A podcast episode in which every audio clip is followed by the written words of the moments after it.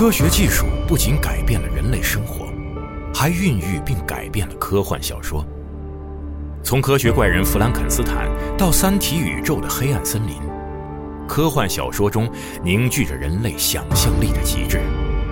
在科技每天都将人类的想象变为现实的今天，世界终于追赶上了科幻的脚步，而科幻小说依旧奔赴向更远的地，描绘着想象的新领地，进一步扩张人类可能完成的事业的前沿。科幻研究泰斗詹姆斯·冈恩经典著作，世界范围内最新最权威的科幻小说史，《交错的世界》世界科幻图史，阿西莫夫、刘慈欣作序，独家时间轴功能，呈现经典科幻杂志及小说封面。集合网、世纪文景联合出品，福特哈蒙演播，积禾网及积禾爱独家上线，等您聆听。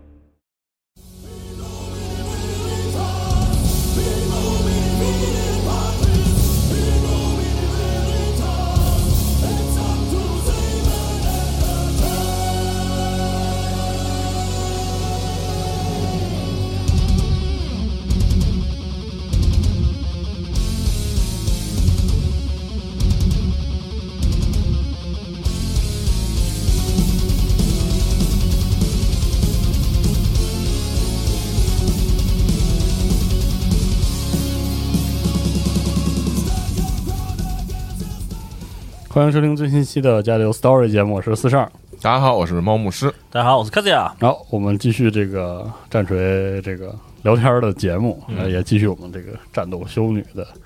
这个介绍和这个讨论。嗯，上期我们大概讲了讲这个战斗修女的一些气质风格、作战单位、作战风格，以及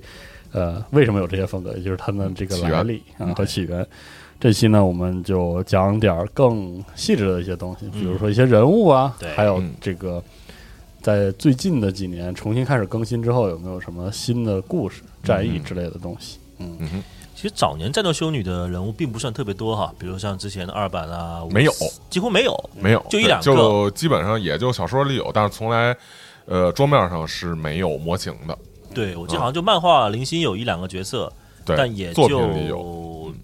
那当时二版怎么办呢？这怎么玩游戏啊？就就没有 HQ 没有没有就不是他就是 HQ 是属于是就是怎么说就是各个军团里头有名有姓的这种角色，就是这种传奇角色，是属于那种你也不是说你必须有他才能用，它啊还有很多那种就比方说嗯连长然后排长什么这种直接用就就是行直接用这种就行。对，他只是没有那种带有特殊技能、特殊设定的东西。就只能联军为主是吧？呃，也能独立玩。就是可以正常独立玩，对啊。但是他当然，他那会儿的规则书是和什么史曼丁什么的都混编在一起的，所以说其实你可以纯玩修女，只不过就是说从这本书里头选一个纯粹的一个一个一个单位构成，就好比说你玩这个星际战士，你就想玩纯坦克也可以，就是类似这种感觉吧对，。让我想起以前我们俱乐部在前段时间内部打一场战争，嗯，是雅爷，你们应该都认识吧？嗯雅爷用了一张灵族的八飞机表，哦 来打那个我们俱乐部另一个朋友 Y Y，然后他当时还是玩狼团吧，还是哪个种族的，就真的是战斗力非常不对等，就完全是碾压式的去打，那还是可以打。就还是可以打，就是纯不载八飞机表碾压狼团，哦，这样吗？对哦，非常恐怖、哦，就没有别的载具哦。对，因为还能这样，还能写这样的表。特厉害，就反正就是特厉害。哎，但是后来官方也发现了很多问题，包括八版初期有那个五个那个风暴鸭，就是哦 S M 的载具的那种表，也是特别厉害。但是后来官方就是发现有很有问题，后来把这些都削弱了就是你不能。就是因为因为本身桌面游戏你是靠做任务，然后嗯就类似抢旗、拔旗，然后那种来得分，就有点类似那种这个魔兽世界战场嘛。嗯，然后后来所有的这些这个飞机什么的，首先不能得分，然后啊其次你如果场上没有飞机以外的东西直接算输，啊，就很很那个啊针对性的直直。白的去把这些都给砍掉。那我们就讲讲这些人物，还是要说啊，就是那些能把人物说的比较具体的一些文字信息，我们就放在这个我们这个集合网的时间轴上，大家可以看一下对具体的信息。是，行啊，那我们就从我们的训教圣女修会开始，好吧？样板样板样板团。样板团。对，样板团的这个战就是修女吧，对吧？就是我们战团长是这个朱尼斯乌尔伊塔。那他这个因为是样板团嘛，那能选出来的这个楷模或者领导，那个本人的出身也是非常样板的。他这个不能叫战团长的话，应该叫这个高阶修女。高阶修女，修女，嗯。对，那他其实对应的星际战士是战团团长的位置吧，就算是对对嗯，他从小也在中斯学院学习嘛，那也是被人发现他有令人畏惧的信仰力量。啊，就是信仰力量特别坚定。坚定狂热，然后呢、哦。也，但狂热归狂热啊，并没有给这位修女长带来负面的影响，嗯。属于那种比较能理性克制的这种人物类型和性格。啊，其实中四学院也出这个修女的对领导当然层啊，对。对，然后他其实狂热在这种就是孤中度学院就是孤儿的战争孤儿的那种学院嘛，是就是很正常。英英英烈的遗遗遗孤的这种学院嘛，对。就反而可能狂热什么的是这大家都有重要的品质啊，大家都有的品质对，是。因为他就是培养那些什么，就是那种烈士的孤儿什么的这种地方，所以因为帝国是那样一个，嗯就是反而风风情嘛，所以说他反而可能会给这些加以这种狂热的洗脑啊，或者是嗯，这种教育。对是的，那聪明的孩像子，经常出什么政委对对啊，就是出修女也很正常了。聪明的孩子肯定也会善用这一点。啊，对吧说得好啊，所以当时的这个呃高阶修女长玛利亚呢，就相中了我们朱尼斯这个特质，给他很多呃锻炼啊、表现啊、晋升的机会。嗯，我们这个朱尼斯呢，也偏爱使用焚烧系的武器。哦哇，这个调性非常正确啊，对吧？所以久而久之呢，就点对了天赋点，他经常带领一些年进化成修女。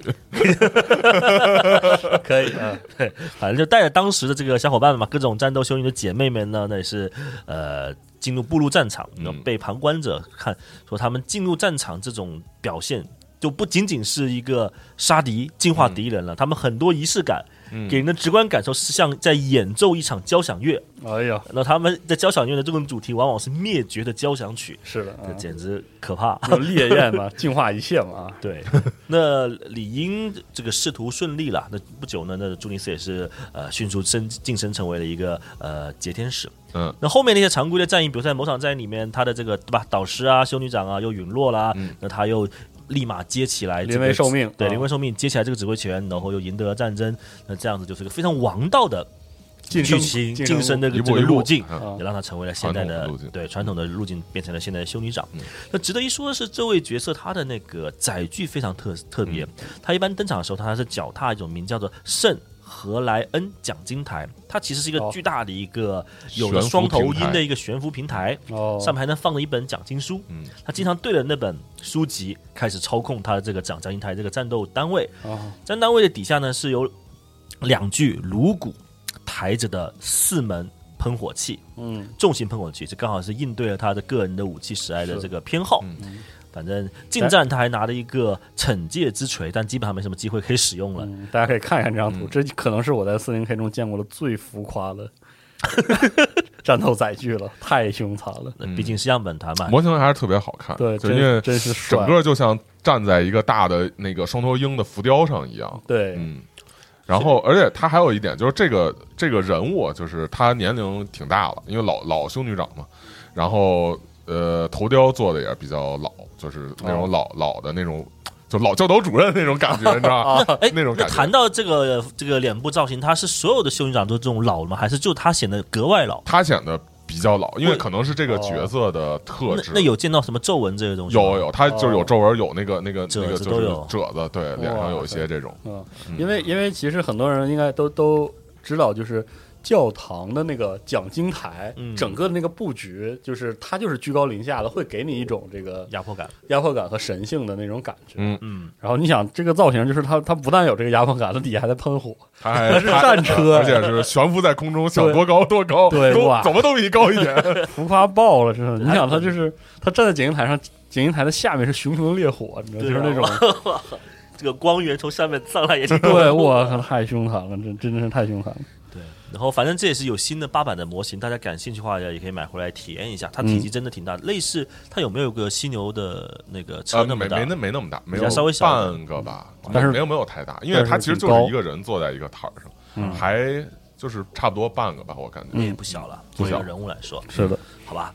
然后下一个我要跟大家来分享的这个角色，其实是一个非常在呃战锤四十 K 的世界里面很活跃的一个角色。嗯，那名字他的名字叫做塞勒斯汀。嗯，那他其实也是有一个职业啊，他的这个职业叫做活圣人。首先开始前我还要跟他讲什么是活圣人。哎，这个之前夏老师大致提了一下，这个对，因为哦，之前我说错了，就是修女一直有一个特殊人物是这个人，哦，是只只有这一个人，对哦。只有这个因为我记得这是个非常老的一个角色。非，常老的角色，对。嗯。而且老模型也挺经典。啊，以前就有模型。有过老就有模模型就有模型。比较简单一点，对吧？呃，也也挺华贵的，其实。就是当时来说也算是一个特别。呃，与众不同，然后让他鹤立鸡群的一个东一个模型，嗯，对，对，因为我还是讲一下活圣人是个什么概念。反正活圣人在帝国的理解当中呢，就是帝国的所有人的理解当中，它是一个引发帝国奇迹，并且通过信仰。坚定的信仰来引发奇迹的一个角色。这里我要说明一点哈，就是虽然塞勒斯廷是一个战斗修女的女性角色，但不代表所有的活圣人都是战斗修女，嗯也不代表所有的活圣人都是女性。嗯，是的，这个夏老师提到过，他时不时可能会在战场上那些极端情况下，具有特定的人，嗯，以特定的形式爆发出这个强大的力量啊。有些呃可以被识别为可能是这个灵能，但大部分就是一种奇迹信信仰奇迹式的对样子，嗯，对。都是这样。就反正其实活圣人这个称号吧，就是比较呃传统意义上的那种、嗯官方封号，就是就是对，然后就是比较像现实世界那种封圣人那种感觉，对，因为他其实用的原文也就是现实生活中那个那个那个词源嘛，叫 saint，对吧？然后还叫他叫做 living saint，就活着的圣人。嗯。他是有强调这个，而且我甚至在尝试去解读这个事情，他这个 living 可能强调的不是他活着状态，是而是他一直复活。对，而且他复活的一直存在那的状态。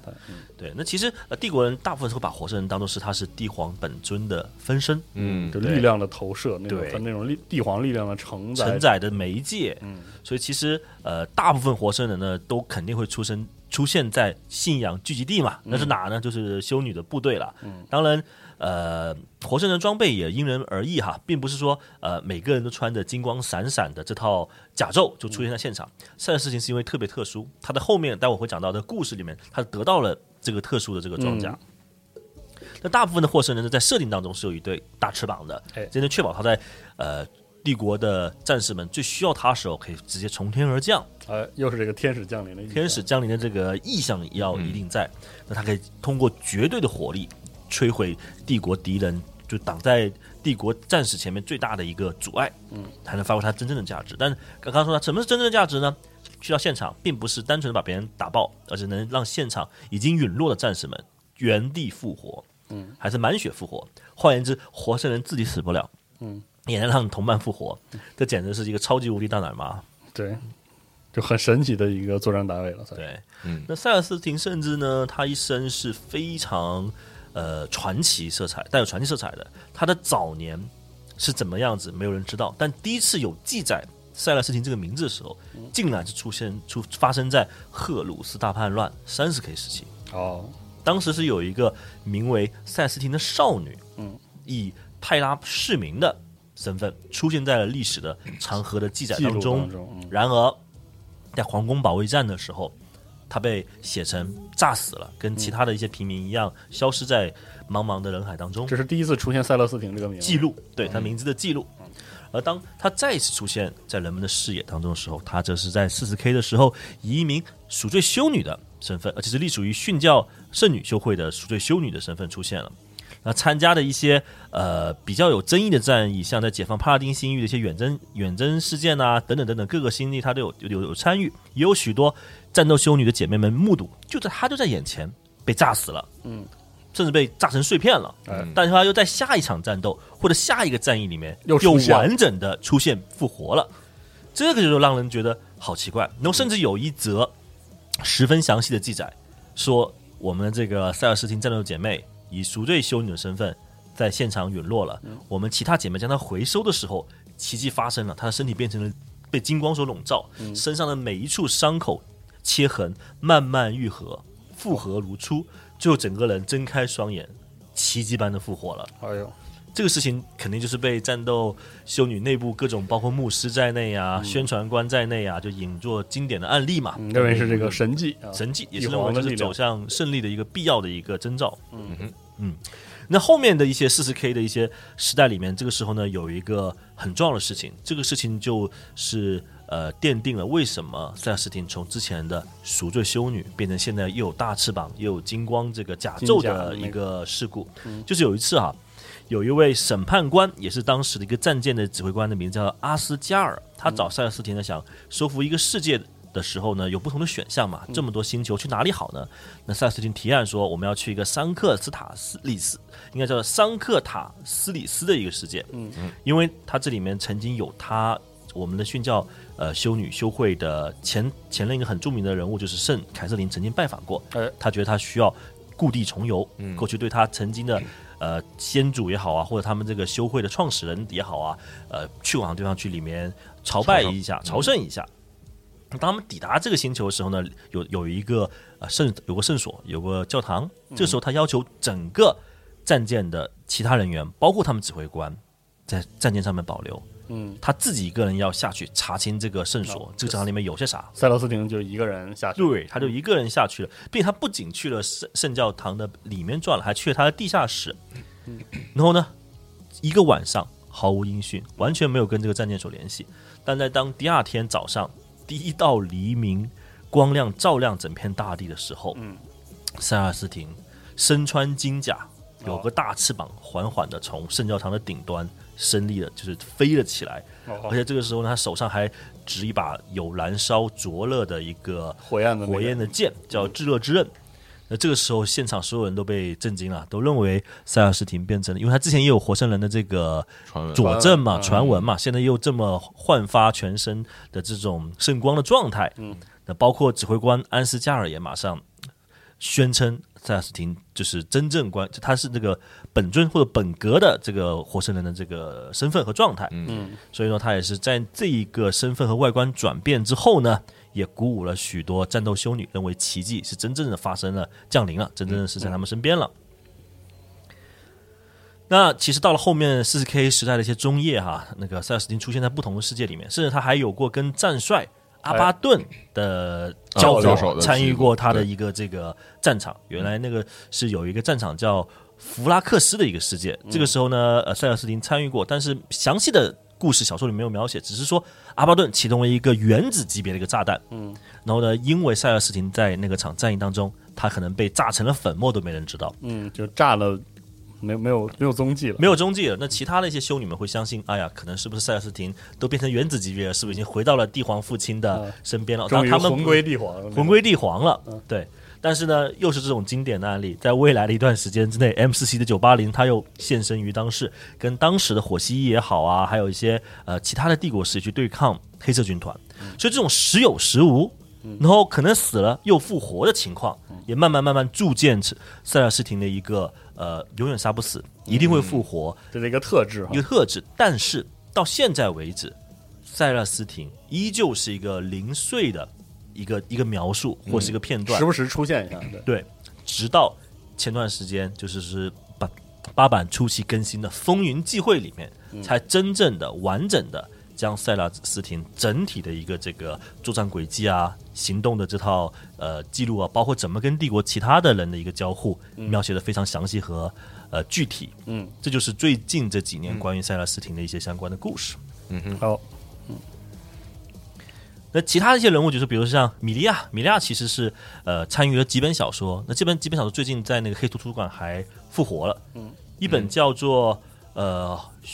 呃钻鱼锤，一本叫信信与火，信念的信，一本叫红与黑。基本上这几本小说特色就是以米利亚这个劫天使的第一人称的视角去看待一些大事件，所以这个角色本身并并不太重要，它只是一个连接大事件。哦，大人物中间对经历过很多，并且是一个这个枢纽的一个状态。哦，对，但自己的这他反正他详细的人设，其实我已经呃写好了，大家可以在时间轴里面详细看一下，好吧？但他其实引出了一个非常非常有趣的角色，这个角色跟九版开头的那个 CG 是息息相关的。我记得猫牧师曾经也专门写过一个一个一篇文章，CG 的包括电台节目，你说过对对对，他们就是逐帧逐帧的去分析嘛。嗯这时候大家有没有想过，为什么修女的对手是内库龙？对，跟就是太空太空亡灵打起来到底是怎么回事？理论上是修女专门是打的是这个国呃嗯国家内部的矛盾嘛，对哎，去去解决异端的问题，那怎么会就跟外星人打上了？对嗯，那事实上呢，在其实这个就是我们进入到那个世界观里面，就四十 K 世界观里面，大部分是不知道原来第一个帝国势力与内库龙接触的阵营，嗯却是战斗修女。哦，嗯这里面就通过刚刚那个米利亚引出了一个大的事件，叫做一零一庇护所事件。嗯，其实，在过去的呃历史中，有一个很特别特别的总院长。就我们之前提了整个修女的这个组织框架嘛，总院长再到不同的分会院长，再次级次级一级下去。是的，总院长他的特色是什么？他可以分管两个大的，应该说两个大的呃总部的一个所有的修女会，因为地球上有一个第第一至圣所，然后那个奥菲利亚七号有个至圣之那个修会所，然后他总院长就其实他更等于是一人。所有人，所有人一人之下了吧？应该就是帝皇之下或者国会之下，他统管所有修女。当时选了一个非常年轻的一个呃修女长，名叫萨弗琳娜。然后这个人有点像是突然之间不知道从哪里冒出的一个人物，所有国教的派系都为他让道，哦，所有的审判庭也对他的出现开绿灯，默开绿灯和默许哦，这就让许多人众说纷纭。并且好奇说他的背景到底有多硬呢？为什么会有个叫萨弗琳娜的年轻的战斗修女突然间出现在历史的舞台之上呢？嗯，没，他就是登基或者说继位成为呃总院长没多久，国会就给他派了一个任务，嗯，让他去圣列洛朝圣。如果大家还记得我们上期节目的话就是那个发发源之地，对，就是战斗修女的发源之地。然后呢，又一连串鬼古怪的事情发生了。他的战舰回去朝圣的，因为肯定你登你登你登登任这个位置，肯定要回去最远点的地方朝圣嘛。嗯对，没多久，他就被亚空间的风暴卷走了，嗯，消失了，完全整个舰队就消失了。那这里面就更多阴谋论就出来了嘛，就说哇靠，什么情况？怪不得那个所有人都给他开绿灯，说 要把对啊要把他办了，是吧？类似这种，但其实真相是，他的真正的隐藏任务并不是单纯的去做一个朝圣这件事情本身，它的本身的核心任务就是要去到当时修女和内库龙接触的一个地方，也就是我们说的一零一庇护所。所以整个这个故事是一个倒叙式的故事，嗯，结果先出来，OK，我登基了，我我要去圣列洛，但其实在这个事件之前发生了很多故事。嗯，原来呢，距今十二年前，也就是 M 四十一八九七年这一年，人类帝国所在的一零一庇护所第一次与内库龙的，或者应该说太空亡灵的，嗯，索泰克王朝有所接触。嗯，索泰克王朝之前的下把节目里面有详细说过，对吧？是的，就在这个星球上面呢、就是索泰克王朝被激活了，被、被觉醒了，而且它跟人类帝国的首次接触并不算特别成功，因为本来这个王朝就是具备极强侵略性的一个王朝，而且太空亡灵这个被唤醒之后，他的理念也非常简单嘛，对。就肯定是对能见到的活物先嗯先动手，对对，因为他太空亡灵一般是在一星球有他自己的墓穴世界嘛，嗯然后肯定出来之后会先把家园里头的这种清理害清理清理清理。对，因为那个就像夏巴老师说过的，那个是他们先是他们的墓穴世界，对然后才有人来对，在在在坟头蹦迪。是的，其实就是一个 坟头蹦迪的故事，嗯，对啊，所以没多久呢索，泰克是那个风暴王和就是在寂静王就九九版寂静王没回归之前，索泰克是太空骷髅的官方就是最主要就是那个呃呃呃太空骷髅的蓝 爸爸哦蓝蓝爸阵营，最就是主要那个王，最主要什么风暴王，然后什么惩戒王、代冠王都是他这块出的。如此。然后双方肯定就也语言不通嘛，也无法谈拢，马上就升级为武装冲突了。那帝国侧的战士和修女们也是为这次的接触发付出了惨重的代价。嗯，但毕竟是帝国侧嘛，希望把这个最新发现的异形的情况传回给国教，或者传回给泰拉所有的这个部门和高领主们都知道这件事情。但很遗憾的是，传回去的这个影像只拍到了一部分，并没有将呃太空亡灵的这个太空骷髅的这个本体拍摄回去，反而看到的是拍到是大部分的帝国战士被一团黑影所击倒，嗯那结局是悲惨的，就是在上面的所有的无论是战斗修女还是帝国战士，基本上全部陨落，而且有不少甚至是遭遇了非常残酷的一个酷刑，嗯，就是被太空骷髅的剥皮者啊进行了活体剥皮，嗯，对，这个是以前说过的。这个太空亡灵有一种特殊的单位，还有那种特殊的嗜好。嗯对，有些有些这个王朝中的有些单位有这种特殊的嗜好。而且模型好像也更新了最新的剥皮者的模型，是的，嗯。啊。那这个一零一圣所的虐杀事件呢、那肯定有传到异形审判庭嘛，就攘外修会这一部分，那确信太空亡灵就是帝国的新的威胁。因为以前没有见过这个。那当然，国立国会里面肯定也是立场不一样啊，会有很多不同人士站在其他的角度，比如说有一部分人就认为主张应该遮盖事实，嗯。情报管控，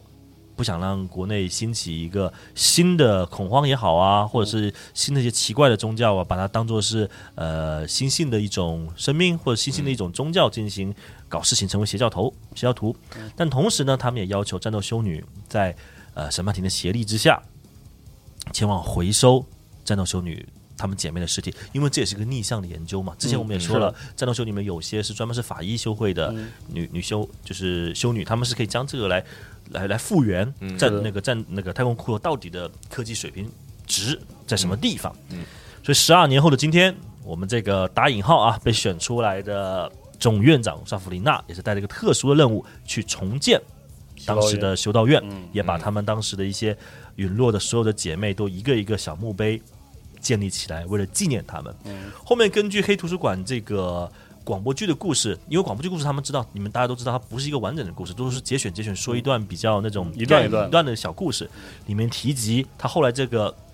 萨弗琳娜就没有回哦，泰拉了，就一直终身留在现场，并且以回忆录的性质，啊把刚才我们说这些事实的真相都记录。记录了下来。嗯。对，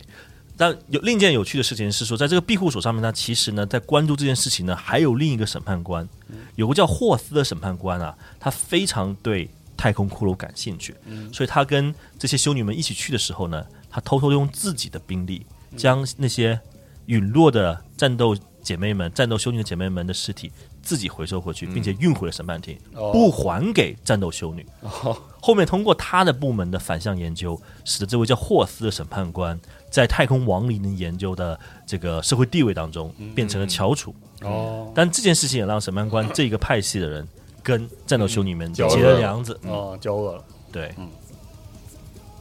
好吧。那这个角色讲完之后呢，下一个就是大家这个争议非常大的一个角色，就是嗯其实我们在普遍啊，包括我们俱乐部，我们当时很多呃玩战锤的朋友都认为，在设定当中，嗯战斗修女是不会堕落的。嗯嗯但事实上却去出了一个非常有趣的角色，叫米瑞尔·萨巴肖。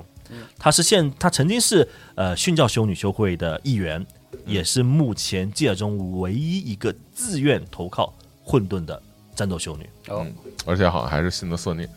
是吗？对，是，然后这个角色又是出现刚才我们说的这种米呃那个米利亚的那个小说里面又是以他的角色、他的视角来写的一个一段故事。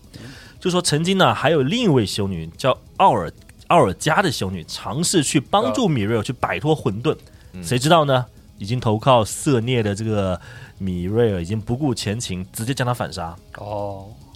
所以说，这个东西其实让整个战斗修女，包括国教还有审判庭是十分震惊且恐慌的，因为他根本无法确定有了第一个还有没有第二个。因为这里我再讲一个有趣的事情，就是后来米瑞尔还去参加，的那个呃，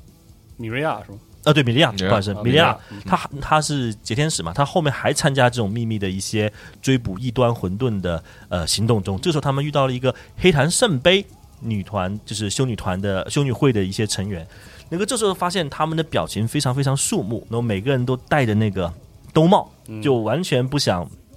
就是特别张扬。嗯，因为这个时候呢，他们会发现，在相处和战斗过程中，这批人是要去肃清另一个堕落的修女。哦，所以他们不愿意提这个事情不愿意提这个事情。而这个但经典的故事就有内，环那味儿了。有内环那味儿。但有趣的是，这些修女呢，他们说的那个堕落修女，并不是之前我们说的米瑞尔萨包肖，嗯因为他说这个修女是投靠了孔虐的。哦，然后在他们双方合流推进故事的过程中，慢慢慢慢，这个投靠修女的外貌、哦身份、背景都被米利亚一一了解、学习。但在最有趣的是说，他们在不断追捕叛徒啊、邪邪教徒的时候，他没有陨落嘛？最后米利亚发现他们这个黑蓝圣杯修女团只剩下一个人，当然脸还被那个兜帽所遮住。等他把兜帽摘掉的时候，发现这个修女的样子跟他们说背叛的那个堕落那个修女的外貌长得一模一样。哦，这时候现场吓就就吓到了，就惊了。我说怎么回事啊？难道我在跟一个堕落修女一起行动吗？嗯后面那个修女该说：“哎，别别别别啊，他才把真相说出来。原来这种事情是真的是不能声张出去的，我们必须秘密的把他剿灭。那这个那这个人去哪了？少个人呀，所以他们说我们就做了外科整容手术，就要选一个秀女过来扮成，顶替成为他的引武者。嗯所以说就是把这人杀了，当然这人顶替了，就是这人还在，对就是演假，就是秘密杀死这人，然后找一个别人去冒冒充他。是，所以这件事情就会变得呃十分的讽刺吧。嗯，然后故事还没结束，在他这两本这本小说里面，他们后面还真的碰到那个跟他样貌一模一样的原、那个就原来本来的那个本来本来本来的本来的叛徒那个徒，我们简称他为混沌那个修女吧，好吧嗯？他就这个时候才把。这个事情把他把一开始我们说那个色虐堕落修女引了出来，说我又不是第一个啊。堕落背叛的修女，你们知不知道之前还有个米热尔萨巴肖啊，啊来讥讽他们，嗯。所以这样子层层的这个故事的叙述方式、叠扣的方式，才把这些人物给带出来，带出来了。哦，所以这 这就很有趣了。嗯，可惜并没有模型，是但是感觉这这就是设定上留了个小小的扣子，就说但但是这个这个就是这个特边缘的一个这个混沌修女，然后被好多特边缘的这个授权出去的人拿来找着，然后处心积虑的找着，啊找着然后来用，然后像什么就战锤征服吧，什么还是那个啊卡牌游戏。啊就有？就就就有这混沌修女，然后那个哎 FFG 的那个那个跑就跑团还是什么设定里头也有这个，就哦，都被双各种各种地方拿来用。然后现在好像看到的一些有关这个，因为我们知道外英文小说它是没有插图的，嗯。啊，然后像现在看到很多这个图片，包括时间轴这图片，好像都是就什么 FFG 啊，还有这个卡牌征服里头配的，哦，神好像奇很多第三方在做这个混沌修女的棋子，对吧？挺多的。对，哦。因为第三方就都喜欢是以这种做稀古外的东西擦边球为乐嘛。嗯。嗯。那最后我们要讲的一个很重要的一个角色，就是嗯。艾菲拉尔斯坦恩。嗯，这是曾经啊战斗修女里面另一个非常重要的一个角色，而且这个人非常厉害，他自己还是有过独立的漫画的。嗯哦，虽然是黑白漫画，看起来很累，但他确实非常，他属于那种女性的龙傲天吧。嗯其实我发现，真的战锤每个阵营、每个社会都会有一个龙傲天龙傲天这样的角色。那艾菲拉尔斯坦恩呢，是以三生三世这个名号闻名的。那你大概可以想象，他可能死了三次，又活了三次。他出生前其实就被指名为战斗修女。然后就是对啊，没出生呢，就说这 孩子就对。啊，因为你肚里的孩子什么有怀有意向是吧？怎么来这出啊？我就是被选中从一开始都是龙傲天套路，好吧？然后他其实也是跟其他的修女一样，在这个中式学院里面被抚养成成长，基本上跟之前我们说那个朱尼斯差不多，就是晋升路线很顺，很顺利，没有特别多的呃大的阻碍吧。然后他其实呃选择成为我们的西教女士呃修会的成员之后呢，定居在奥菲利亚七号，也在一个本部成长。不久之后呢，就成为了知天使，就有就战斗技巧肯定是被。毋庸置疑的认可了，而且呢，也成为了小队长，真的是一路顺风顺水。有一次，他要发家、要晋升的机会来了，他被派去了一个名为帕尼斯的世界，去寻找当地已经失联的密藏修会的任务。那可以想象，肯定当地的密藏修会是不是发现什么不得了的遗失的秘密也好啊，或者一些什么也好，反正他去了当地，然后呢，呃，发现大部分失联的修道院啊，都被一个混沌力量转把这个修道院转回成一个叫尖叫牢笼的场所。嗯而里面他曾经的密藏修会的成员就被关在这里面，嗯，而且都是以灵魂灵能的状态被关在里面。哦，那这里面的一切都是呃被镇守这个呃尖叫牢笼的一个恶魔所为。嗯，那里面有大概七百多具修女的灵魂被关在这里。那这个东西感觉特别像他派去做第一个小关卡的一个小 boss，、马上这个恶魔就登场了。那斯塔恩肯定主角光环嘛，就跟他打起来，而且不仅跟他打哦，关在尖叫牢里面七百多具灵魂还是他的应援团，啊，就 就是给他疯狂给他打 call，啊，给他力输量是吧？元气弹是吧？啊给他 输送力量，还给他输送知识，就输送各种战斗技巧。他等于在一边在打怪，一边的经验条就疯狂在涨。啊，然后等到他就是有点给人感觉就是打伤了也会回血，然后呢进入了赛亚人状态，那全知全能了嘛，那也顺利的将恶魔放逐回了亚空间，还安全地回到了奥菲利亚。哦，但是这就很奇怪，因为你本来就是对吧，身处一个宗教狂热的一个组织，嗯，你去了现场没有把你说你有七百个遗失的密藏呃猎人的呃？密藏修女的这个修会的成员变成灵魂状态，然后呢你一个人回来，而且都是你一面之词，嗯，谁知道你是不是编了一个故事来讲这些事情，都想获得呃什么牟利也好，或者什么也好，所以这时候却没有人相信他，但同时又看到他能力实力大增，哎，仿佛任督二脉打开了，很多阴谋论者就在搞这猜猜猜想，说这个修女是不是被附魔了呀，啊，或者是被人搞事情了呀？风言风语是嗯。但这个时候，其实他的这个状态真的就跟别人不一样。我们可以看到，过往很多漫画插图里面，他经常全身包裹着闪电，然后眼睛就跟就变那种发光，的美漫一样的眼睛，变成那种白色的那种光嘛就好像那种暴风 X Man 里面的暴风女一样的，就很夸张。但是永远是你能力越越强，越多人会嫉就会嫉妒你，会猜忌你。嗯，于是这个时候呢，斯坦恩选了一个非常聪明的办法，低调的用四年的时光，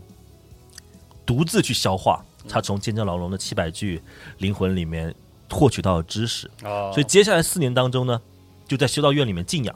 深入简出。一方面适应着无比无与伦比的一力量，一方面呢也是尝试去消化这些知识，让自己变得更强。直到下一个事故的发生，这又是个导火索，就是他所在的修道院里面啊，有个姐妹确实被恶魔附身了。嗯，那那呃，我们的斯坦恩为了阻止更大的悲剧发生，更大大规模的这个杀戮，他觉得应该被阻止，于是马上一个箭步冲过去，用了一个很不恰当的方式去阻止这位被附魔的姐妹修女，就是手撕这位。就徒手把他对，呃把他杀了，一方面是他自己没有完全熟练的掌握自己的力量，因为救人心切嘛；另一方面就是真的可能超出他所驾驭的能力，所以现场一度过于刺激，所以 更解释不清了。那身边人就觉得哇，这肯定有问题啊！然后马上就更加的大规模的风言风语，并且传到了异端审判庭的耳朵里。哎因为本来修女跟审判庭走得很近嘛，可能就在隔壁房。是，然后你出个这你还你还现场搞个这么血腥秀，我靠，啊别人赶紧过来了。所以为了追溯到底斯坦恩在四年前的那个事件里面到底发生了什么，审判庭里面派来派来了一个审判官，名叫希拉斯汉德。嗯，然后呢，他就要求你把我带去你当时你说的那个发生那个尖叫劳动的这个修道院。嗯，那再次来到修道院前面的斯坦恩呢，就发现哦，那七百具灵魂还在。哦而且还在持续在给他一一过去就给他仿佛链条连接上，给他传递信息，哦给他继续加经验值。这个事情就很很诡异，虽然觉得官方好像故意营造一个这个升级场给他吧，反正在这种继续接受新的知识、新的能量的时候，随便写写，真的是，他又上了一个层次。哦 不过好好好奇怪这个就就是你就修仙故事吧？特别修仙起点小说，这 呃，对啊，然后接下来他又放了一个恶魔啊，叫阿斯特罗斯，就就你就觉得有点奇怪了，这就要打打怪升级的就打种，怪升级，来一次升一级，而且这次还出现在两个人的面前。那这个时候呢，至少审判官汉德呢是明白了斯坦恩没有骗人，说是真相。但呢，发现呢两个人要全身而退也挺难，而且也真的是很明智的做了一个选择，选择牺牲自己，让你修女走掉了。但他明明知道，如果他自己死在又没有这个话见证人了，又没有见证人，然后又然后还陪审判官，是对啊，嗯，但是这反正就是所有的红利都到斯坦恩身上了呗，又有人头，又有经验条，嗯，又没人追，又没人追他了。那又是个独自回归啊，没有认证。知晓此这个此事之后呢，就不仅是异端审判官在查他了，连恶魔审判庭都有一名叫做奥多的审判官就盯上了他，来盯上他了。基本上所有人都觉得，哎，这个斯坦恩是不是有点奇怪？嗯，来查一查他，查一查他。然后呢，也尝试去追捕他呀，猎杀他呀，但长长期未果，因为确实斯坦恩的战斗力有点过于爆发。嗯，那这个时间段其实零零星星还发生了一些小的事情啊，比如说他跟那个千子著名的男巫阿里曼，嗯他也遭过他的伏击。阿里曼其实很单纯不纯，是小事儿，我说实话啊 不能叫小事儿是吧？这是反正阿里曼你懂吗？他对这个灵能的研究也是是非常上头。嗯他觉得有没有可能你获得了这些恩泽礼物，可以帮助千子嗯。去把那个红字的状态给取消掉，回到正常的一个状态，所以一直在伏击他，甚至两度将斯坦恩逼入了绝境。但斯坦恩也是个烈女啊，完全是不能接受被你这个帝国叛徒所那个将军杀头，嗯。所以呢，自然也不愿意成为他的傀儡，于是他宁愿选择用剑刺穿自己的心脏，而摆脱南乌千呃阿里曼对他的一个控制。嗯，那斯坦恩的尸体呢，都都已经死去了，那个阿里曼也没有什么兴趣，就从亚空间走了嘛。他的尸体也是被其他的战斗修女所那个回收回来了。嗯嗯，但这个时候呢，又有一一一束不确定来自于什么地方的光，有的人说是亚空间，有的人又不知道说从什么地方射出来的不明的光线，照到了他的身体里面，然后他就让他死而复生。死了一次，复活之后，大家都知道一般力量又会变强吧？太好了，所以这个时候他的能力就是真的又是一次的跃进飞升。那那斯坦恩也很自然哦，也信仰坚定哦，拥抱这份升级力量，不去说什么。但这个事情确实很危险，就是你一次次的不断的跳级、跳级、跳级，但凡一个正常的国会或者是帝国的人都会觉得很奇怪，啊甚至有刺杀庭的人派来了一个非常出名的刺客，叫做克莱克斯克莱克萨斯，嗯，对不起，克莱克萨斯来处决我们的斯坦恩。嗯，其实这个刺客庭也关注了斯坦恩很久了啦，那就想先把他追过来，如果实在是把他抓捕不过来，就把他就地处决吧。嗯，但双方几轮的对战之后呢，斯坦恩也没有处于下风。而刺客也明白嘛，如果我没办法一击脱离，或者是说背刺你成功取你首级，跟你打持久战的话呢，不是刺客的形式方式，对，不是我不行，嗯不是我没有能力但，是这不是刺客的风格。对的，也没意义。这样，对，所以呢，呃，克莱克萨斯也选择急流勇退，嗯先走了再说。但这个时候又感觉是给斯坦恩累积了战斗经验了，这个时候少说也是萨尔人第三形态的状态了。所以这个你可以太无敌了，这人。所以你看到这个故事虽然很单纯或者单调，但基本上就是官方的一方面的将它往上推，嗯。用各种参考系嘛，就战斗力的参考系来给他送经验，来让他上升。所以嗯，斯坦恩在历史的长河当中吧，反正最后是被目睹的时候呢，他跟一名名叫做派利尔的丑角一起前往图书，在一起走向那个去黑图书馆的啊。这个旅行当中，因为黑图书馆在世界里面、世界观里面，它也是一个地点。对啊，它是个梗，它等于黑图书馆这个出版社是把故事里面这个梗拿出来做出版社对，还有传言说他正在研究如何利用网道的力量，简直就是强的不能再强的一对个龙傲天的人物了。所以其他的还没有那个那放弃人，像刚才说那个奥多啊，就是个恶魔审判庭人也长期在持续的在追捕我们的呃斯坦恩。很多人都认为他对帝国内部构成了很大的一个威胁，但就是肯定意见都是众说纷纭嘛。也有一派认为，可能斯坦恩他代表的这种奇迹，代表这种绝对的人类跃升的力量，是人类帝国最后的希望。就你看，其实跟活圣人就是有点像啊有点像，但是你说这真是就是就看你话怎么说。是，就是没你给被他封。成圣人，有有一个审判官跟你好，跟你封成圣人，你就是对。大家都宠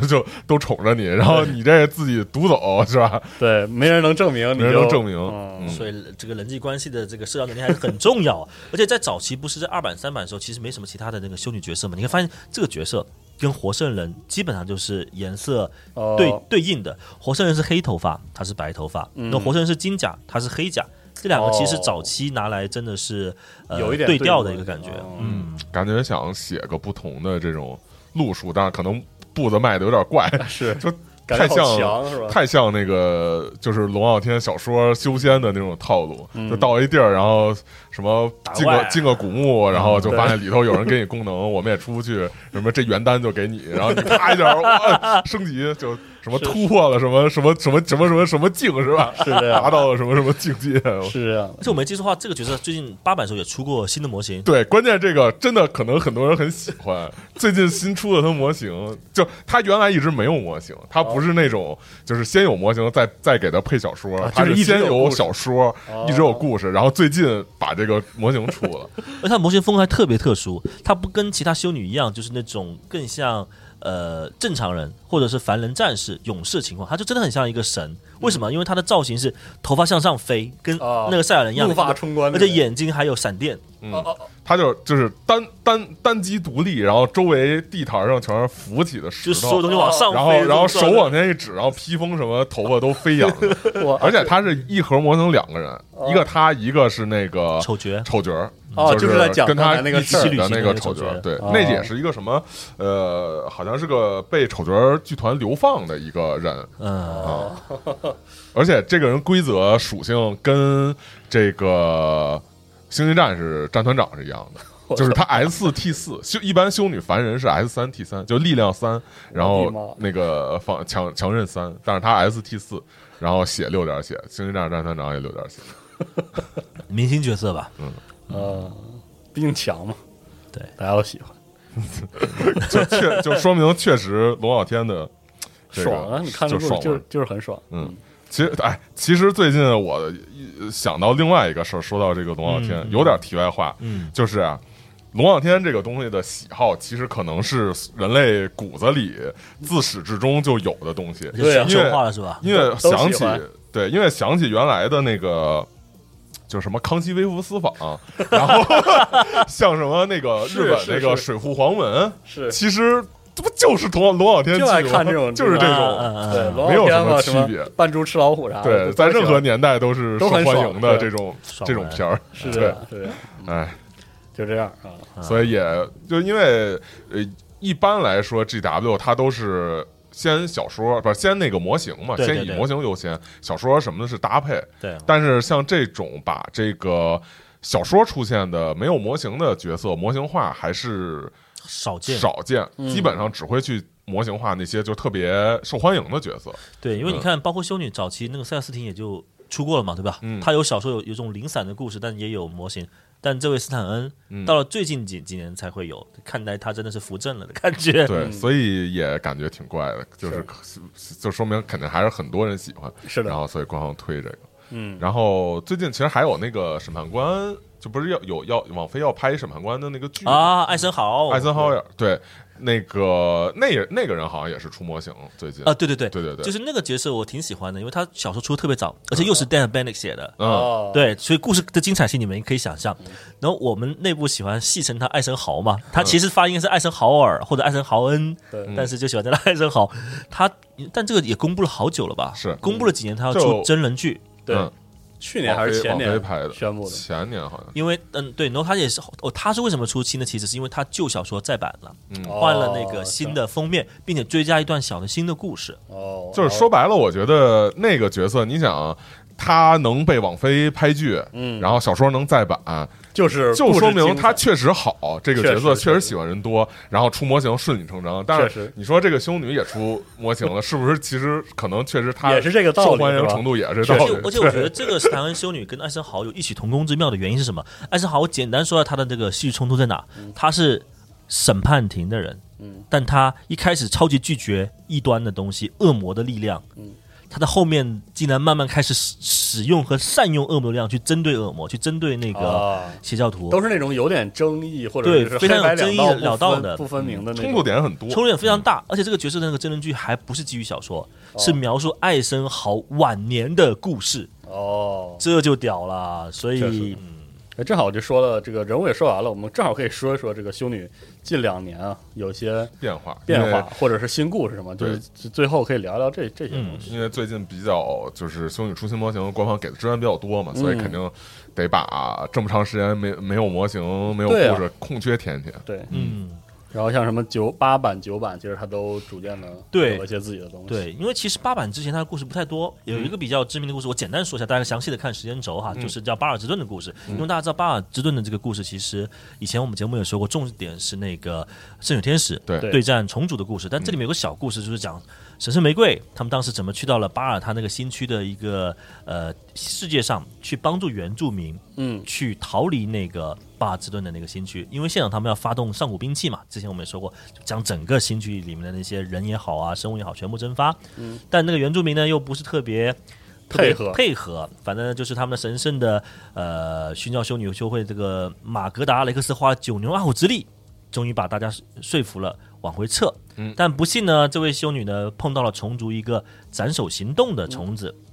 名叫利卡特。嗯。这个没出过模型对吧？出过出过，利卡特呃利卡特是一利卡特是经典经典单位了，就是玩这个战争机器的呃不是战争黎明。战争黎明的朋友应该知道，嗯，是一个呃，虫子太空刺客单位。种类，嗯。然后就是形单影只，然后渗透到敌人后方，然后跳出来刺杀目标的那种。对对对，然后呢，呃，这位呃修女长好不容易把这些本原住民送上这个撤离的这个舰队的时候，自己不幸就是被这个利卡特所斩首。嗯，对，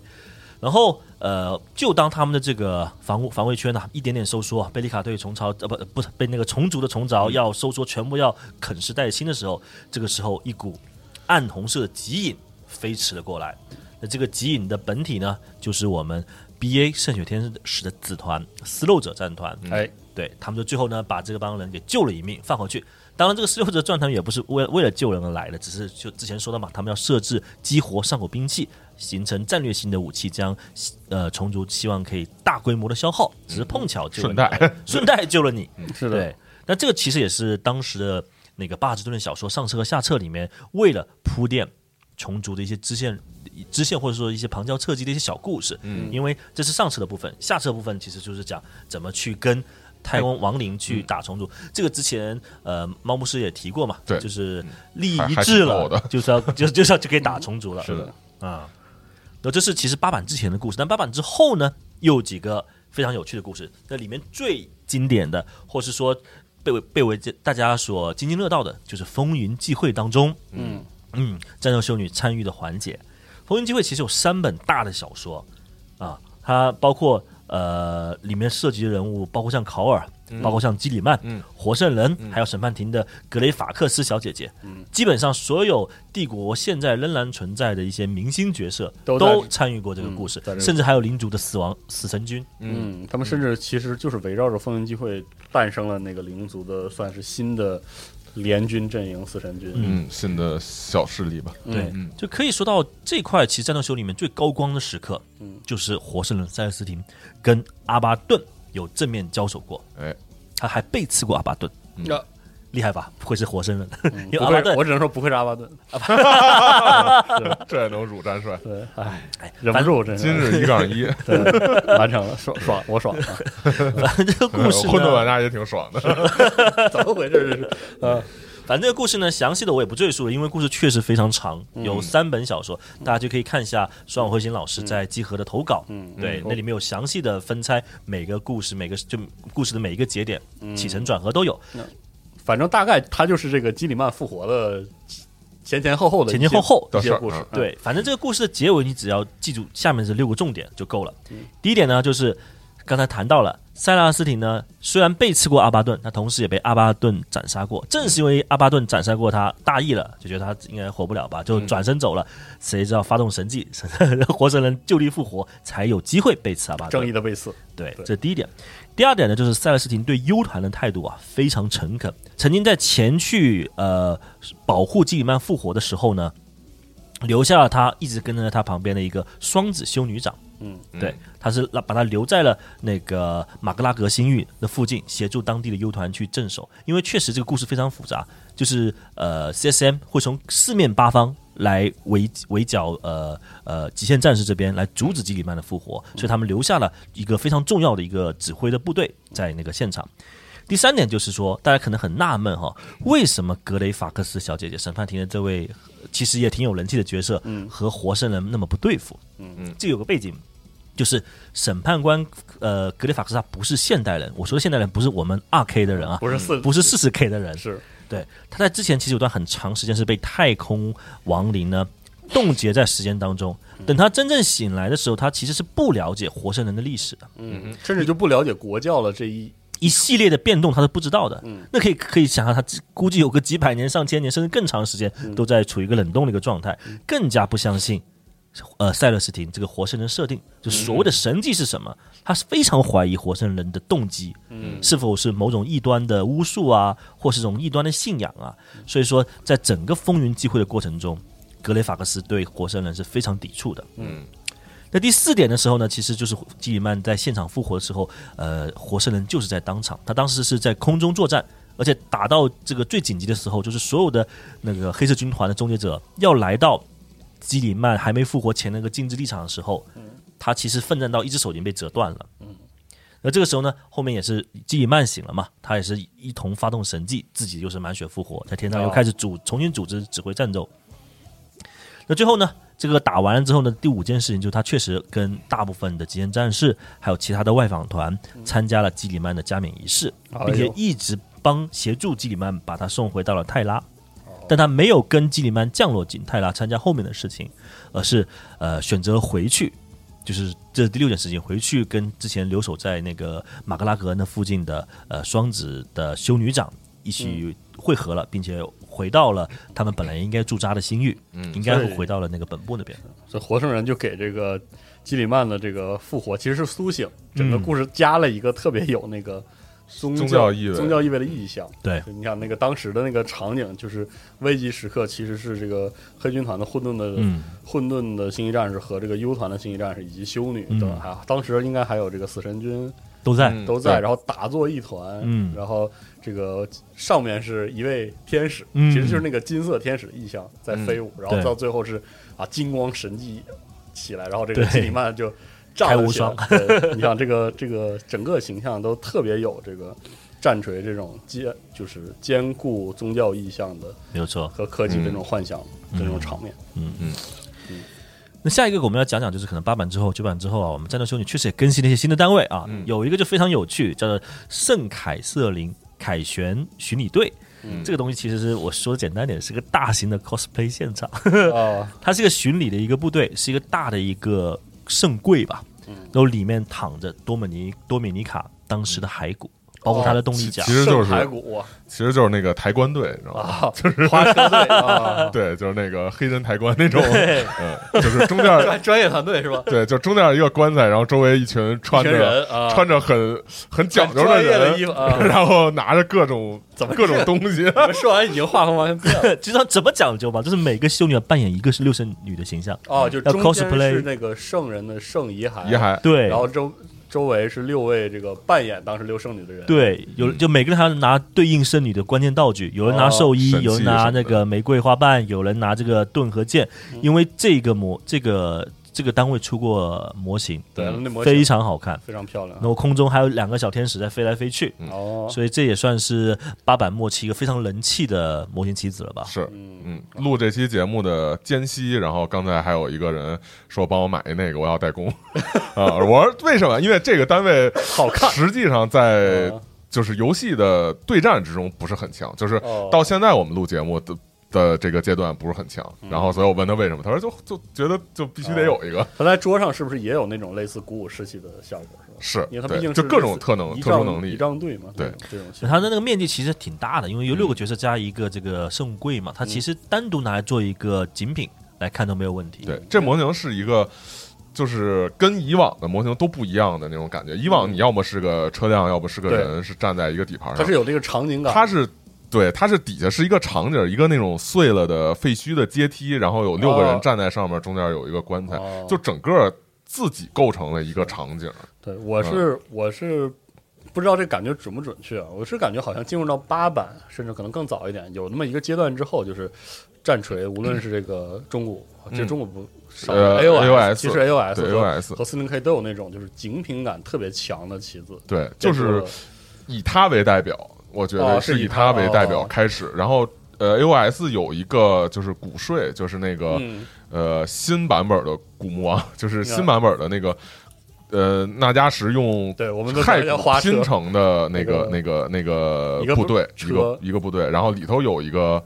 他们的一头是站在一个对台儿上，然后周围有一圈人，有什么给他拿着书简的，有人给他站啊，我知道是那个，对，是那个东西，哦，就是有这能明显的感觉两个会到气质特别像场景。当然，这个和那个不一样，就那个最后还是一个人物，然后底下站一底座。当然，这个完全就是一个棋子儿哈精品的场景，哦它更像一个场景，而不像是突出它的中心的模型人物哦的那种感觉，所以就特别让人耳目一新、印象深刻。啊叙事性极强。对对对，因为我印象中以前只在这个 FW 的一些棋子里，就特别是三零 K 那个原体原体它有一些那个叙事性，它那个底盘拼完有有故事嘛，对但是就是很少就是在之前很少见到这样的棋呃，子。四十 K 其实非常少对，AOS 很多，对对对，包括刚才那个那纳纳加什，他那个模型的精度很夸张，它是纳加什站在一堆鬼魂，是鬼魂还是鬼魂鬼魂的上面嗯，其实这个开模精度非常难的，而且很容易断。但 AOS 特别喜欢做这种东西，是的，对。O S 完全不讲究那个携带嘛。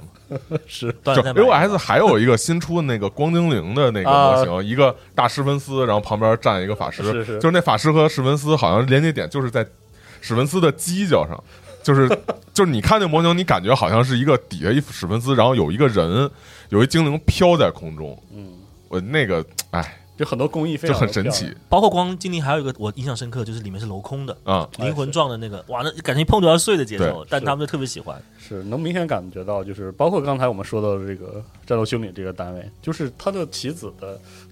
突破了一般的那种棋子儿的概念，因为我觉得所以以前特别棒我刚接触战锤四零 K 的时候，它的很多棋子是那种舞台感很强，嗯嗯那个单位站得很正，嗯然后可能也是它因为有那个雕塑感很强，对对雕塑那种感觉，或者说兵棋上它在桌上那种呃指示感、仪式哎，感非常对对对非常重。就像那种什么国际象棋的一个哎一个棋子儿那种。但是最近一段时间，可能嗯反正我的感觉就是七八个版之后的单位越来越灵动，嗯。那种动势的感觉越来越对强。包括刚才说的那个 龙傲天，他的那个头发飞起来，哎是的头发飞起来也特别特别夸张，特别流行。是的，嗯，然后录这节目的就是这个时候，也是修女又要更新了，然后又出了一个更奇怪的一个单位，哪个？就是我们都称小基佬，小基佬是啥？因为因为是这样，就是在过去灰骑士有一个单位被称作大基佬。我大概知道为什么你们你们把名？哎，为什么叫大基佬啊？不知道为什么，但是反正就这么叫开了。呃，嗯，哎，说到这个，死亡守卫还有一个指挥官能力被大家称作公主连接呢 就是我怀疑你们哪里有问题。就就这种越怪的东西传越开。就死亡守卫有一个就是能力是传染，就是嗯他他就是死亡守卫，他不是是 Nergo 的这个选民嘛，然后他会给周围带来疫病，嗯会有一个光环给周围人减他的属性，嗯。然后死亡守卫有一指挥能力是，就是说让你两个单位同时具有相同的一个传染能力，然后 就是，就 然后大家就叫公主连接，就是连接了两个单位。啊，行吧啊，然后大基佬为什么真不太说得出来？那小基佬是什么单位吧？能不能说说？然后首先我先说大基佬，大基佬它是一个灰骑士的单位，然后那是一个就是机器的骨骼，哦然后前头有一个人在，有一个啊我灰骑士我知道在前头你知道那个吧？叫应该叫比例有点潜水引擎，呃不不是什么潜水引擎，那个有点年份了，对，那有年份了。很早的。然后那那那那个单位就是特别像那个就《黑客帝国》里头那个，对对，就是那个外挂式，猩猩猩机器人，对外挂式的一个机器，那个东西其实也是一种设计流派。你没发现最近那个八版或者九版那个不屈甲嘛，嗯，对。俗称摇篮车嘛，啊也是尝 也是尝试把这个外挂一星外挂一个对。啊，他啊特对，真的就特别像是那个带孩子的时候把那孩子对。挂 胸口，然后然后那个修女最近也出了一个这啊，对，是。就是一个黑色的叫那个英杰战甲，长对。长腿儿长手的一个我都没看到手在哪，手在哪我都没看到。你没看，大家也可以看时间轴哈。对。Paragon War Suit，对，然后它有个名对，然后前头外挂一个这个他还有就是两两个手拿着一个这个他那个杆是吧？他那个 Paragon Warsuit 就那个国内一般叫英杰战甲，它的它倒不是完全的独立甲，它有点像那个背负装备，嗯。有点像是那个一个修女插在一个对背了一个很大的东西，然后他手里用那个一个控制杆，然后那个他外面背的那个巨大的装甲是是他的剑和炮。对，但是你看这模型，那个修女的腿是好像是插在那个机甲的腿里对，就特别奇怪。然后很神奇，就是那个那个那个那叫什么？就是那个超市门口有那小孩坐那车，不有那个 无畏，你知道吗？就坐着无畏的那车，就类似那种，就是这人坐在里头，然后拿俩操纵杆，然后伸出两个手是。有点那感觉，确实。呃，正好我们录制这个阶段就是修女的新一轮的更新，大更对，要更新。那其实已经去年和前年已经更过一批了，像那个嗯他还有一个那个骑手那个单位嘛，啊，对圣象骑手，圣象算新的骑士，对，呃圣象骑手，对。他以前我记得早期的这个修女，她是挂一个旗子，嗯。但了到八版，他就把一个圣像或者一个神龛挂在这就是那个上面，其实也是个很经典的意象，因为这个嗯就像当年那个君士坦丁堡即将陷嗯。陷落之前，嗯。就是城内的人不经常会这么举圣像嗯嗯嗯，去那个城里游行什么，其实取的基本上就是类似这样的意象。对。嗯。还有包括我们上期节目说到那个前缀引擎，嗯就是钢铁处女的那个 造型，其实就是赎罪引擎的一种变种吧。嗯，就反正我觉得潜水引擎还算是符合原本修女设计语言，但是现在新的这个英灵战甲这个都开始换了别的那种，有点，怪了，对嗯，有点奇换别的怪感。觉了，挺嗯挺神奇的。那最近不是还有个大包要出吗？对，嗯，已经出了，应该是就录这节目的时候应该已经出了。我们俱乐部戏称这个大包叫“女人打架 因为 那个是给黑暗艾达和修女互相对战对，叫嗯 Piety and Pain。”，对，叫“虔诚与痛苦”吧。嗯然后他有个新旗子叫做戴荃关嘛，就之前我们也提到了一个这个这个接位吧，对嗯他好像是手拿的那个那个是一个念珠，那个是玫瑰念珠吗玫瑰念珠，对，念珠应该是。右手拿着离子手枪，是的，其实就是相当于星际战士副官嘛，他在呃桌面上的作用也类似。哎，其实还有一个单位，修女还新出了一个坦克。啊？哦，对对对，啊，修女新出了一坦克，是也是新有底盘，就是就是星际战士的掠食者的变体。对哦修女版本。修女版本，但是它好像前头的炮是个黎曼的炮，嗯是黎曼鲁斯的炮，好像。嗯嗯，就是我记得当时这个就是有有 IG 的玩家向我哭诉过，嗯，我知道这个坦克的原因，主要是是从 IG 玩家那里知道的，说怎么啊，怎么用不是 IG 的单单位，然后又有了黎曼鲁斯的炮 啊，就是这么个故事。哎呀，我看了这么多这个修女的那个模型，其实觉得他们的脸部非常狰狞啊。那是这个，其实我们也要说一下，就是好像一直都是我，我回忆了一下，反而是我第一次在《灵魂风暴》那个电子游戏里嗯见到了修战争修战斗修女的造型，可能是最就是审美上最大众化的那种，嗯因为它是遮了半半半边脸，啊，就是它那个它那个就是封面，它封面是那个修女，哦然后是露露一手举着下巴然后没有是露上边儿，它那个就是它相当于它那个动力甲。有个呼吸器，呃其实都不是，估计是那个动力甲的领子，它是一个线啊从下往上，稍微有点那个嗯仰视的镜头，嗯所以他把它嗯半边脸遮住了。然后从那半边脸看起来，就是甚至可以说有点秀气嗯。的那种造型，就是他他那他那种就是刚才上期说那娃娃头那样的嗯。短平化是啊飘起来的，很有动势，所以那个审美就是在当时看，就是他可能是为了毕竟是电子游戏，他要有一些在当时照顾大众。对照顾大众的那种美化的设计。嗯嗯。在之后可以说看就是，呃，战斗修女的很多设定，他我觉得是他故意想找那个，彪悍感，对，就是嗯。特别是天主教中的圣女故事里那种，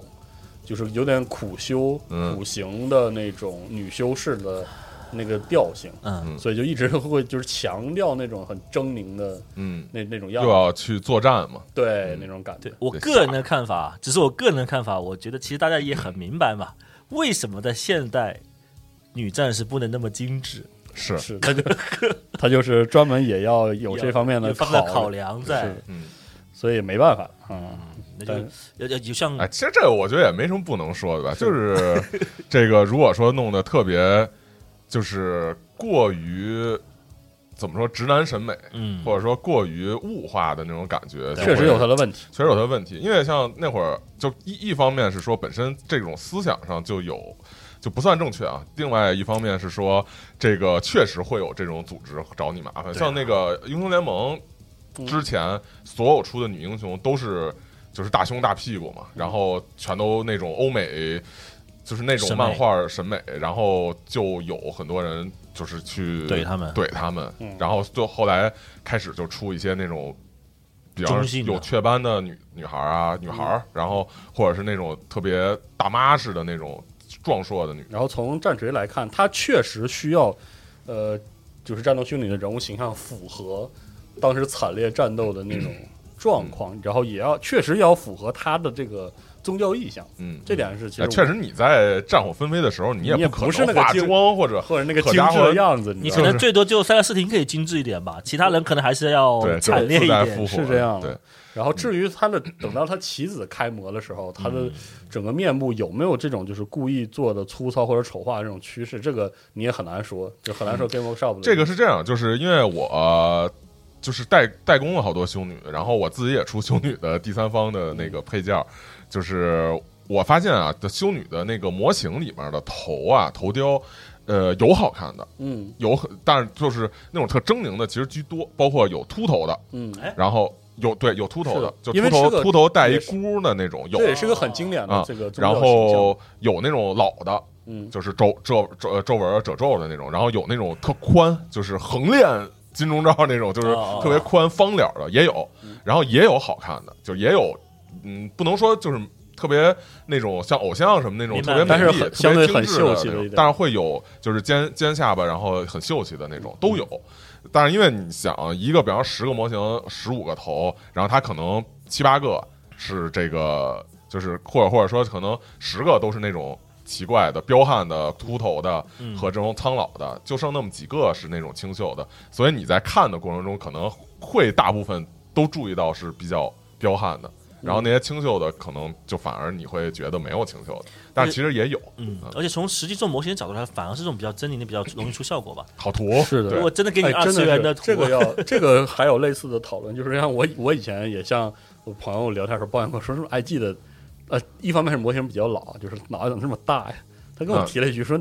他是有脸的，他再小点儿，就是就我这个水平了，就没得涂了，真的嗯没个涂了，嗯，也是有这个原因。其实是真的是一个各方因素影响的，对，使得的他这个棋子的因为他的漆肯定还是要沟壑感强一点，会比较容易有阴影感嘛。嗯对。因为我我看很多朋友他会买一些真的二次元的头，嗯。去改修女，其实一个平面让你画出这种阴影和对比更难，又对也很尤其是在小模型上是特别难没。有就这得你有技术了，对必须得有技术。嗯呃，尤其就是我不知道说这么说大家能不能理解啊？就是很多那种特狰狞或者特别凹凸有致的，比方说星际战士猛男头，嗯如果你要随便画一下，就是你直接画一层那个呃，对，就是它官方有一个肤色，很然后鼓励的方式，拿那个对比漆和嗯。加洗漆，就马上就完了。然后其实你不用去画他的眼睛、眼白、眼珠，对，因为他洗完那个洗漆之后，眼睛那块就会黑一块，就你自然而然就会有那种就特深沉的那种眼睛被挡住。因为欧洲人全国嘛，他他就是在头顶光的情况下，你的眼睛是看不清楚那个眼睛是很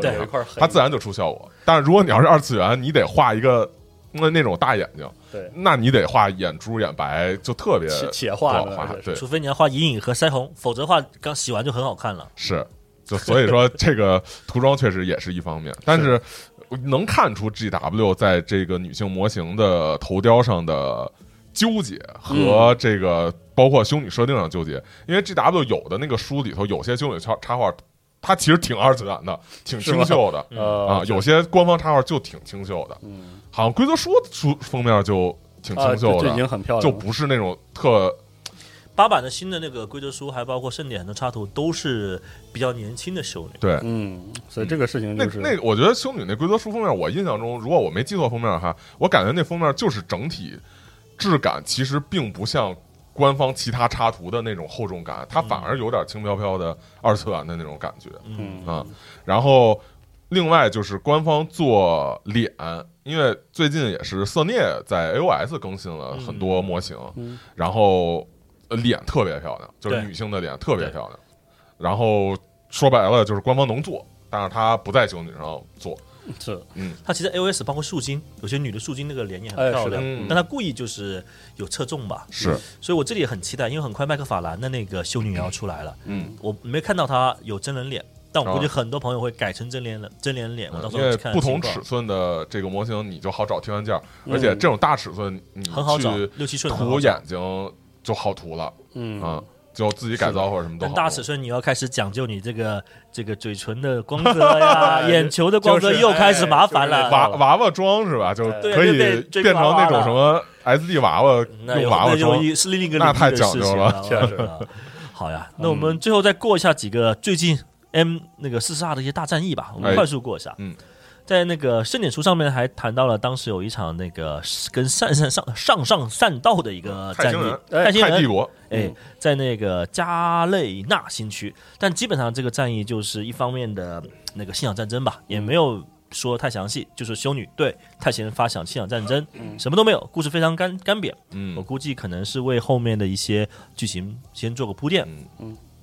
另一场的一个大战争就是警戒星，但这个上期节目我们也说了，哎，乱斗乐团谁大大乱斗的话，肯定得有他们，所以说对，对，然后然后姐妹们基本上就是保护呃各个贵族、嗯行星总督的一些高层，那他们也不想让那个战斗修女下去战斗嘛，因为一战斗了自己的安全怎么办？还是要有那种贴身保镖。警戒星好像是在修女更新之前，是在八版，好像是呃，具体情况我不记得了但是就在那前后嘛，因为警戒星也是中后期更，新的好。像是在八版之，就是修女正式更新之前，所以呃，警戒星其实等于是给后续更新打预告，当时有造势这种感预热造势，对预热，就大家一看说好写了好多修女，是不是修女该更新了？啊，果然是，嗯好像是这样，我记得是。行，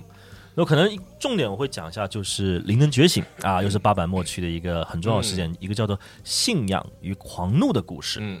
那这里其实是在不屈远征之后啊，阿阿尔法秘密拿下了一个农业世界，嗯，然后这个星球呢，当然一早就被阿尔法给渗透进去了嘛。那发现这件事情之后呢，铁手与修女相约来到这里，要把所有的呃混沌势力都驱除殆尽。嗯，然后呢，铁手大家都很熟悉嘛，他们是一个善于计算，然后呢非常理性，然后善于去呃管理情报啊、推演推演战术的一个非常强大的一个战团。然后修女就反其道行之了，因为他们是个宗教信仰比较强的阵营嘛。对比特别明明显。他竟然从预言当中啊发现了灾难要要发降临在这个世界，所以他们也是提前的赶了过来。但是毕竟是星际航行啊，当他们来到这个农业世界的时候，其实现场的邪教仪式已经开始了。这次阿尔法跟本地的邪教徒发发动这个仪式的目的是什么呢？是希望有一个有一股巨大的能量风暴能笼罩整个星球，使得本地的人有这方面才华和能力的都激活成为灵能者。嗯，然后这一瞬间，灵能觉醒的灵能主线，主线对，那这一瞬间就是让星球有三分之一的人其实已经一开始他不具备这个资格，没办法承受这个灵的能力，就直接暴毙了。嗯，那这个情况其实是让呃铁手啊，包括修女啊都。呃，有所感触。铁手是觉得非常不安，因为全整个星球级别这个人口的这个暴毙也好啊，或者是说这种灵能反应也好啊，他们不好控制。因为铁手其实对灵能这个东西特别绝缘，对，这个大家应该知道。那修女其实就是内心有坚定的信仰嘛，就算目睹这样的一个事迹，其实也内心毫无波澜。那阿法呢，肯定是激动在继续在煽动这个仪式的范围啊、面积啊继续扩大。因为大家有没有想过，为什么阿法和西雅图要举行这个仪式？其实就是说，让这些居民变成灵能电池。灵能电池多了不稳定，不稳定带来什么？亚空间，亚空间一一打开了口子，恶魔自然就会倾巢而出。所以他是按照这样的逻辑去发动这个仪式，来利用当地的居民。那发现这件事情之后呢，那个铁手跟修女肯定是不能让这个事情继续发展呃恶化下去啊，必须要呃前往去制止这件事情。嗯，那双方的火力就是一个二 v 二的一个对仗啦，就是但是可能也不能说二 v 二，可能二 v 一点五吧，是战斗修女加上铁手对战阿尔法和邪教徒。那邪教徒肯定就是会炮灰嘛，炮灰一点香油一下子就被打爆了。那忠诚办其实是打起来也不顺利啊，毕竟那个阿法一开始就已经渗透了到整个星球里面去，加上阿法又是那种非常擅长伏击埋伏做陷阱。做陷阱人家的，主场嘛，对，所以可以说是忠诚派是陷入了苦战。那当这个呃忠诚派即将被这些埋伏陷阱还有阿法所围剿团灭的时候呢，一个手持烈焰宝剑、周身环绕的金色的雄鹰的形状的能量立场突然间现身战场，并且开启了类似于呃无双一样的战斗力，在现场横扫混沌的势力。现场的所有的民那个本地的居民目睹了这样的神迹，以为是天神降临。那既然有这样完全这个逆转战场、逆转这个呃战斗力的一个势力出现之后呢，呃呃地呃整个就是剩下三分之二承载的灵能的这个居民身上灵能呢也慢慢觉醒。他觉醒的这个标志是什么？就从可能普通的蓝色灵能或者是白色灵能与这位金色环绕的这个呃灵能的颜色进行了统一，变成了金色的灵能。那这也是让仿佛得到了能量啊！本地的居民都感觉可以有像有民兵一样的那个实力，拿起了武器，跟这些异端的恶魔也好，跟这些异端的不不应该叫恶魔吧，这些邪教徒也好，或者说阿法也好，进行了对抗。那这个时候，目睹这一切的铁手的牧师非常哑口无言呐、因为这眼前的景象是完全是追求就是绝对的真理科这对理性还有这种科学的铁手无法理解的。嗯，那阿尔法其实他觉得，哎，我已经激活了这个，对吧？仪式，仪式了，那我的战略目的其实已经达到了，也没说太多，赶紧看已经是颓势渐显，就赶紧撤退。那战斗呢，一一度终结了，但大家都知道，战锤的故事往往最精彩的部分不是战斗本身嘛，当然除了一些龙傲天的故事哈，反倒是打完的时候，打完之后再来结算的时候，怎么结算处理这个是更精彩的，因为钢铁牧师会觉得说。一样的嘛，就是之前我们也谈过，一旦暴露在亚空间的能量或者灵能之前，这些居民将永久不可逆的嗯被影响。他们今时今日不爆发，也许以后就会被亚这个亚空间也好，或者被这种恶魔的力量所占领身体，破坏心智。所以他给到的建议就是全部灭口。嗯哼没办法，这本来就是这么操作的。那修女因为信仰，因为也许也许由于善良的初衷也好，她其实很难接受这件事情。她还是希望说能安全的将这批原住民送到别的地方去安顿，因为这个地球因为有太不这个星球因为有太多的这个呃灵能也好啊，别的也好干扰，确实有点小污染的感觉。那这个时候，呃，铁手看到修女的态度这么坚决，甚至都开始启动了这个修女的战舰开始运人了。他想，那不是我能解决的范围，因为大家都知道，战斗之后的事情，星际战士阿塔的并不是特别特别关心，他认为应该有专门的对应部门来处理这件事情。于是他马上打电话给审判庭，看来审判庭也在那附近已经蹲了很久了，没有过太久的时间，审判庭的黑船就陆陆续续向这个星球聚拢过来了。这个时候呢，其实审判庭上面还有一些呃寂静修女的成员在，这里要特别标明一下，寂静修女和战斗修女不是一个是一个一个团体东，不是一个阵营哈。寂静修女她身上有很多反灵能的一些能力啊、立场啊，可以让很多灵能的使用者，包括智库牧师的灵能效果无效化，这是寂静修女的在故事中的一个设定。那这个呃，寂静修女就开始在排查筛选了，因为虽然你们这些灵能者长远来看放放在帝国境内是一个很危险的定时炸弹，但是帝国里面不代表没有地方 不适不适用你们，或者没不代表没有地方可以消费你们。大家都知道对吧？人类的帝皇每天要进食一千个是要用的，对。对，还有新剧要用的，所以呢，进修都不用解释，都已经选好了目的地在哪，就陆陆续续已经在将这些呃被灵能所感染过或者是说污染过的原住民送上了往地球黑泰拉黑船上面嘛。是吧？嗯那秀女很愤怒啊，她觉得这个事情虽然人类沦为这个食粮，但也呢无可奈何，这就是事实的情况。那黑船陆续起飞了，秀女尽可能的想在里面再捡些漏，能把一些呃不被他们第一批圈中的这个灵能，就是他们灵能者灵能者送去安全的地方，比如说隔壁的一些星球啊，一些世界里面。但这时候又发生了一件事情，有一个在战斗修女保护的这个船舰里面发生了爆炸。哦，换言之，里面的乘客的灵能者，也许是一个，也许是若干个，因为驾驭不了这个灵能，发生了这个灵能的一个爆发，就而且他们就更没法这个，而且这个颜色还是金色的，就是刚刚、就是那那一批，对，所以所以这个东西就让修女百口莫辩了，真的。首先修女就不占理了，然后这铁手就基本上就是预过他们底下了，对，而且他们预测的东西这么短时间之内就在你眼前爆发了，是的更加没有任何解决这个的好的方法方式。嗯所以钢铁牧师虽然就把那个修女也招过来聊这个事情嗯吧，沟通吧，你们做的确实对，也真的是花了很多心思，救下了很多人口，但这个是非常不可逆的事情。嗯那最后没有办法，大家呢都纷纷就飞到这个星球上面，也往下投下了旋风级的这个旋风鱼雷鱼雷这种就毁灭性极强的一个炸弹就让这个星球相当于这个灭绝摧毁对这个星球就。摧毁这个星球了。所以这真的是一个非常非常纯粹的、符合战锤四十 K 黑暗风格的一个故事。就是混沌最终胜利，对，就是你虽然打赢了混沌的这个帮派，对吧？但是结果你并没有往好的方向发展，而且这是一件不可控的事情。嗯，所以啊，这也算是最近发生在这个战斗修女里面一个比较详细的故事。嗯，好，嗯，反正